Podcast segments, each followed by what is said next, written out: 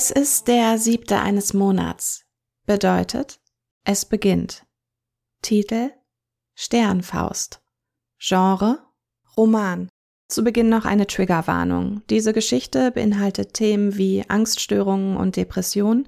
Außerdem fallen hier und da mal Kraftausdrücke. Kapitel 1 Redest du irgendwann auch wieder richtig mit mir? Schweigen. He, Anita. Entschuldige, was ist? Ja, die Frage trifft es ganz gut. Keine Spielchen jetzt, Stefan, dafür habe ich keine Geduld. Ich bin nicht hier, um dich zu verärgern. Streit ist das Letzte, was ich will. Schweigen. Anita, ich weiß einfach nicht, was ich tun soll. Willst du mich überhaupt noch sehen? Brauchst du noch mehr Freiraum? Was willst du? Anita wollte viele Dinge. Die Wünsche brannten ihr auf der Seele wie sonst nur große Ideen unter den Fingernägeln. Leider waren sie fast ausschließlich genauso wenig umzusetzen wie große Ideen. Manchmal brauchte es im Leben mehr als den puren Willen. Es musste erst das Unmögliche passieren, dann hatte das Wunder eine kleine Chance. Nur war der Preis dafür manchmal zu hoch. Anita schaute hinunter auf ihre rechte Hand. Wie tot lag sie auf dem dunklen Holztisch. Die Finger waren ausgestreckt, bildeten einen unsymmetrischen Halbstern. Der Daumen war zu weit weg vom Rest und der kleine Finger, der passte auch nicht richtig. Sie ballte die Hand zur Faust und konzentrierte sich wieder auf Stefan. Streit ist das Letzte, was ich will. Was willst du? Leben. Anita hatte einfach ihren ersten Gedanken ausgesprochen den innigsten Wunsch. Es musste wahr sein, denn das Unmögliche war ihr passiert und hatte ihr das Wunder geschenkt. Es jetzt zu leugnen, wäre Verrat am Schicksal gewesen, nicht zu ertragen. Leben, okay, und habe ich in diesem Leben auch noch irgendwo einen Platz? Er begriff es einfach nicht, hatte er noch nie. Ihre Worte waren für ihn stets ein großes Missverständnis, allerdings eines, das er gar nicht als solches wahrnahm.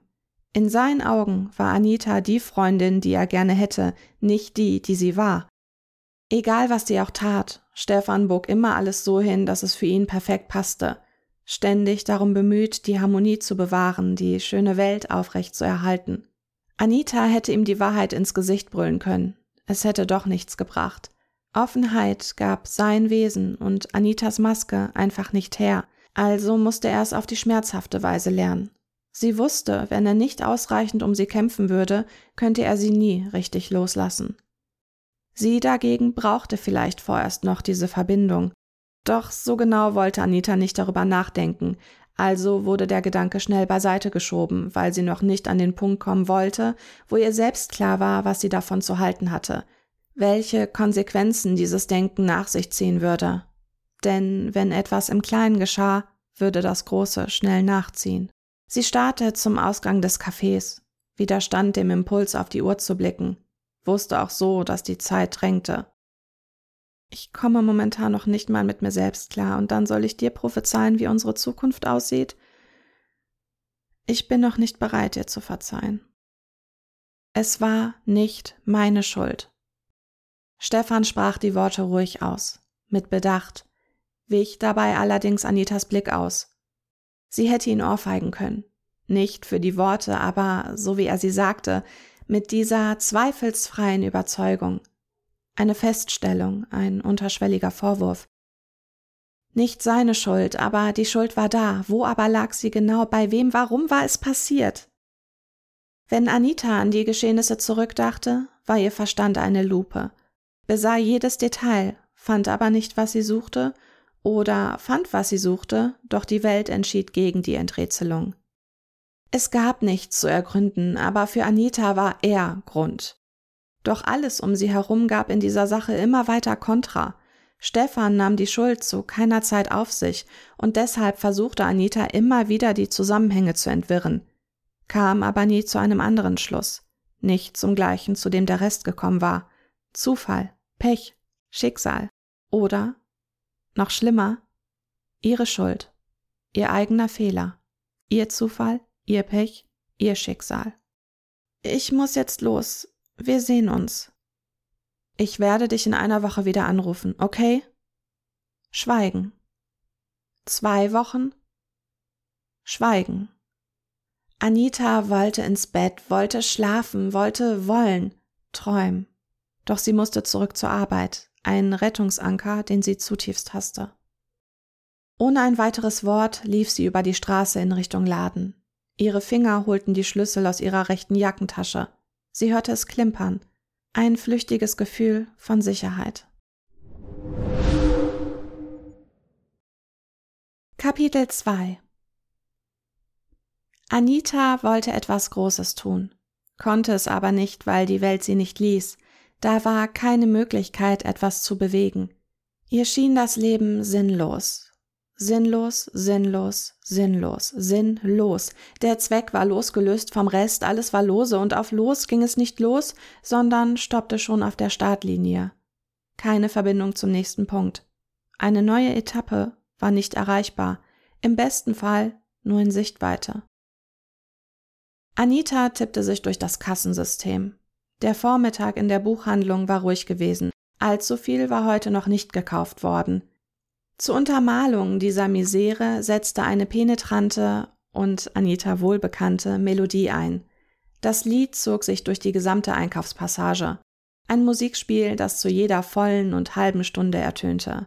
Es kam aus südlicher Richtung, wo das alte Rathaus gelegen war. Der Klang der Glocken war nervtötend und belanglos zugleich, ebenso wie Anitas Arbeit. Anfangs hatte die Musik sie fast in den Wahnsinn getrieben, aber irgendwann war es nur zu einem weiteren Störgeräusch geworden, das Anita zwar noch registrierte, aber letztlich irgendwo ins Nichts verschwand. Ihr war nur übrig geblieben, sich damit abzufinden. Es gehörte einfach zu ihrer Arbeit, zu dieser Stadt, genau wie die für Optiker, drei Buchhandlungen, zwei Apotheken, drei Bäcker und vier Handyläden im Umkreis von wenigen Kilometern, genau wie die Ladendiebe, die Penner vom Marktplatz und der Geruch nach Fett und Pommes vom McDonalds die Straße runter. Zum Kotzen. Alles ist zum Kotzen. Und obwohl Anita Herne in gleichem Maße verabscheute wie Gladbeck, hatte Herne zumindest noch den Vorteil, dass ihr Arbeitsplatz nicht dort war. Somit lief sie weniger Gefahr, bei ihren privaten Erledigungen Leuten zu begegnen, die es immer wieder in diesen Laden zog. Gladbeck war ein wahres Mekka für Stresskunden. Menschen, die vorrangig in den Laden kamen, um sich wegen irgendwas Luft zu machen und zweitrangig, meist sogar erst dritt- oder viertrangig ein Buch suchten. Täglich kamen mindestens zwei herein und terrorisierten Anita und ihre Kollegen. So jemandem in einem privaten Moment beim Einkaufen zu begegnen und ihn freundlich ansehen zu müssen, damit er im nächsten Kundengespräch vielleicht etwas angenehmer auszuhalten war, schien ihr wie der Gipfel der Erniedrigung. Ich suche ein Buch. Es ist blau. Anita sah vom Kassenbildschirm auf, den sie bis gerade wie in Trance angestarrt hatte. Vor ihr stand ein älterer Mann mit lockigem Haar und Sonnenbrille. Die Arme waren mit Bestimmtheit vor der Brust verschränkt. Es roch nach Schweiß und nach Stress. Guten Tag, wie heißt denn das Buch? Anita hasste ihre Stimme in diesem Augenblick. Eigentlich war sie tiefer. Nun aber wechselte sie in eine viel höhere Tonlage. So passierte das bei jedem Kunden. Ein Automatismus, der nicht abzustellen war. Irgendetwas im Innern zwang dazu. Es gab die Illusion, so freundlicher und aufmerksamer zu klingen. Und das musste man immer unter allen Umständen sein. Am besten den Leuten die Freundlichkeit vor die Füße kotzen, damit sie sie auch ja nicht übersahen. Also verstellte man sich zu einem etwas mit aufgesetztem Lächeln und übertriebener Höflichkeit.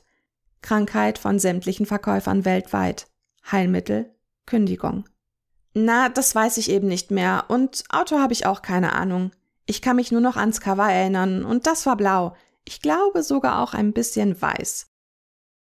Ähm, in Ordnung und wissen Sie vielleicht, ob es gerade erst erschienen ist oder das Genre?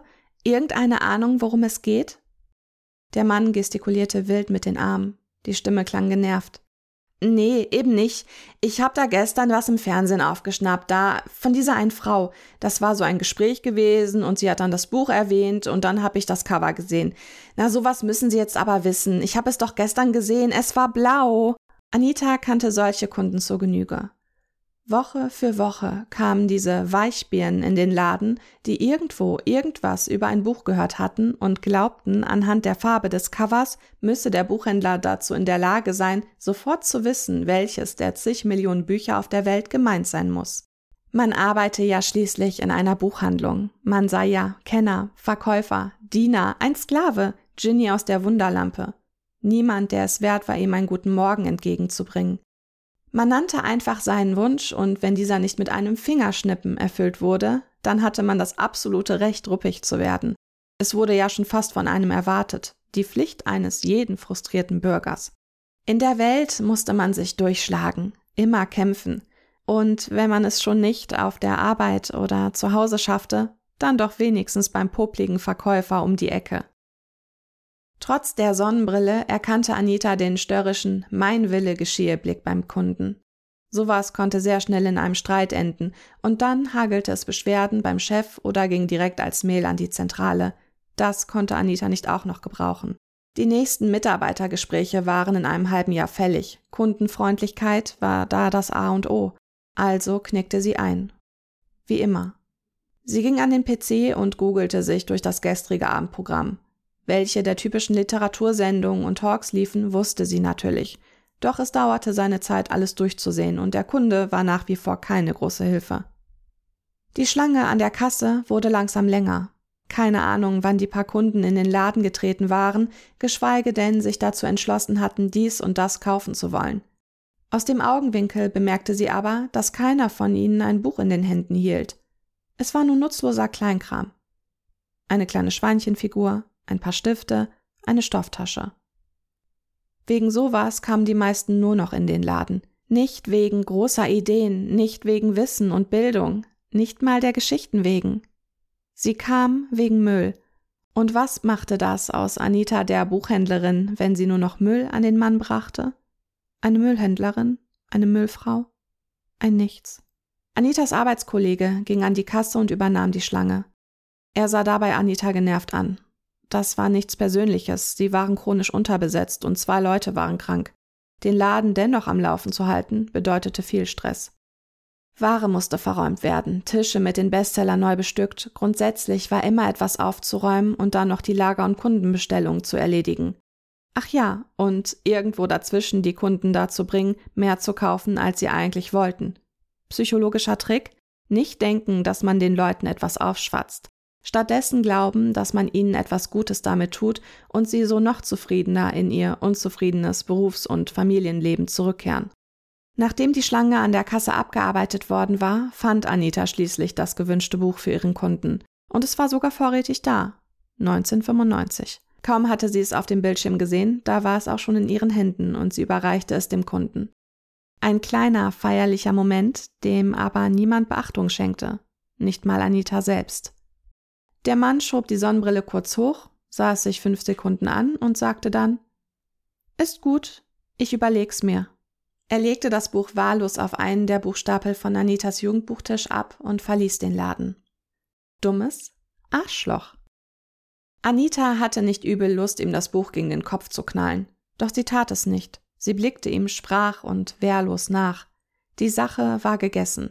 Sie wusste, er würde das Buch nicht kaufen oder dafür zurückkommen und nahm es frustriert vom Tisch, rückte den Stapel darauf wieder gerade und stellte das ungewollte Buch zurück ins Regal.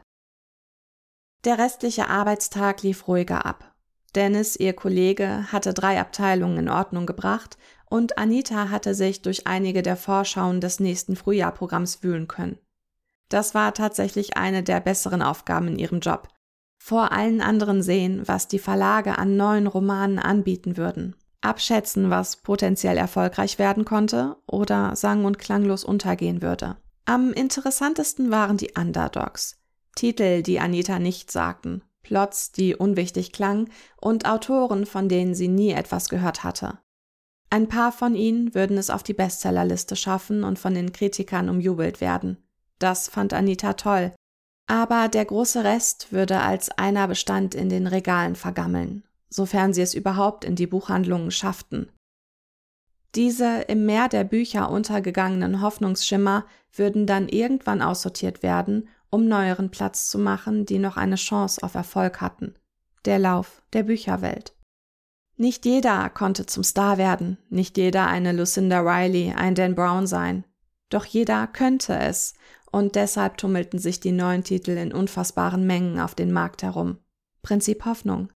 Anita liebte Bücher, liebte es, sich in Geschichten hineinzuträumen und selber darin die Hauptrolle zu übernehmen. Das führte aber auch manchmal dazu, dass sie Bücher falsch las. Wenn sie irgendeine Stelle toll fand, spann sie sich selbst zurecht, wie es am besten weitergehen sollte, und überflog dabei nur so manche der folgenden Seiten. Deshalb musste sie darauf achten, bei Empfehlungen nicht zu sehr ins Detail zu gehen. Sie durfte den Leuten nichts Falsches sagen. Die Gefahr bestand, eine Geschichte völlig umzuschreiben und es so zu ihrer zu machen, obwohl sie ja eigentlich der ganzen Welt mit den Worten des Autors gehörte.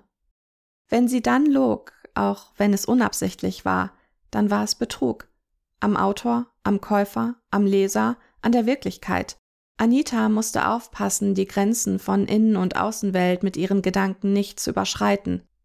Wenn die Linien verwischten, würde sie bald nicht mehr wissen, was ihres und was deres war. Das Leben würde abstrakt werden und die Menschen würden sie für irre halten. Es war zwanzig nach sieben, als Anita mit Dennis endlich den Laden verlassen hatte. Die Dunkelheit der Nacht war lange schon Gast des Tages geworden. Anita hasste das. Der Herbst hatte viel zu schnell Einzug gehalten. Die Blätter färbten sich mehr und mehr, und immer häufiger trat sie auch auf sie. Doch noch knackten sie nicht. Früher wäre sie darüber traurig gewesen. Nun ahnte sie, dass es für sie noch hart werden würde. Knacken war ein Geräusch, ein lauter Ton. Knack, knack, knack. Darauf würde sie in diesem Jahr verzichten können. Daraus konnte sie nur schwer ein Rauschen machen, selbst wenn sie sich anstrengte. Anita hasste den neuen Weg zur Arbeit. Eigentlich war er kürzer als der alte. Eigentlich. Nach der Zugfahrt musste sie nur durch die Unterführung einer Brücke laufen, und dann wäre sie schon da. Morgens und abends. In der Dunkelheit stand sie an den beiden Eingängen, aber sie konnte sich nicht überwinden, da durchzulaufen den engen Fußgängerweg lang zu schreiten, der so nah an den schnell fahrenden Autos vorbeiführte. Menschen, die hier alle bedrohlich aussahen und sie scheinbar angreifen wollten. Alles hier erinnerte an den Ort eines Verbrechens. Die abgewetzten Plakate, zum Teil schon ein halbes Jahr alt, herzlos gemachte Graffitis. Das größte davon war an der rechten Seite zu sehen. Outbreak kaum sichtbar mit der dünnen und weißen Schrift, als würde ein unsichtbares Fragezeichen dahinter stehen. Der miefige Geruch, die Geräusche, vor allem die Geräusche. Das Vorbeirasen der Autos war eigentlich ein Rauschen, aber durch die vielen Fahrzeuge prallten die Töne an den schweren Betonwänden ab. Beide Seiten ließen es so laut widerhallen, dass das Geräusch übermächtig in den Gedanken wurde. Wenn sie nur das vorrangig hören konnte, wie sollte sie andere Gefahren früh genug ausmachen? Wie sollte sie sich selbst hören? Aber am schlimmsten war das Orange, dieses seltsame Licht am oberen Ende der Wand, das den Weg durch diesen gruseligen Gang in drei Meter Abständen weisen sollte.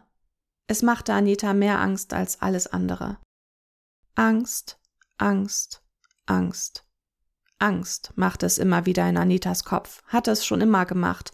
War da je für was anderes wirklich Platz gewesen? War nicht alles von der Angst nur geduldet worden?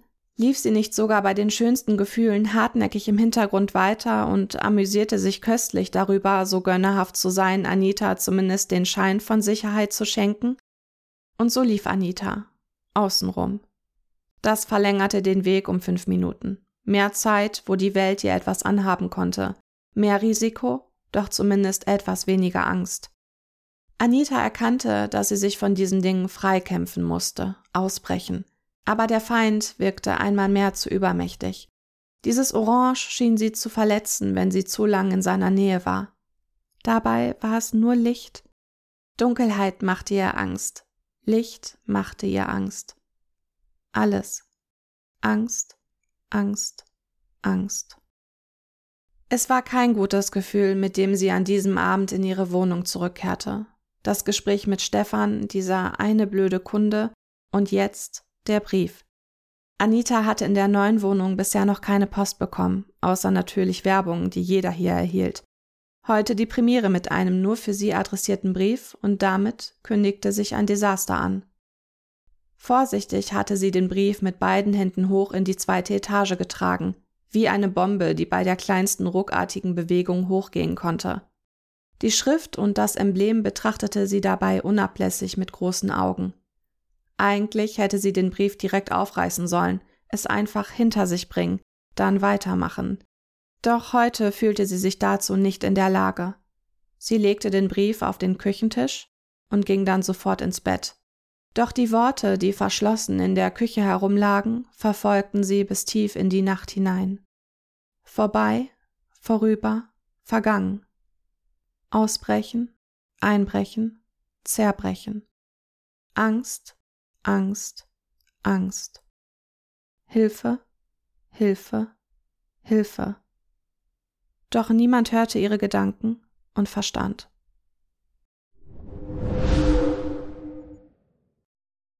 Dies war nun eine von meinen Geschichten. Lebt ihr nun weiter die euren und vergesst dabei nicht, sie so zu schreiben, wie ihr es auch wirklich möchtet. Und wenn euch was nicht passt, streicht es durch, schreibt es neu. Reißt notfalls ganze Seiten raus, wenn ihr euch ein anderes Ende ersehnt.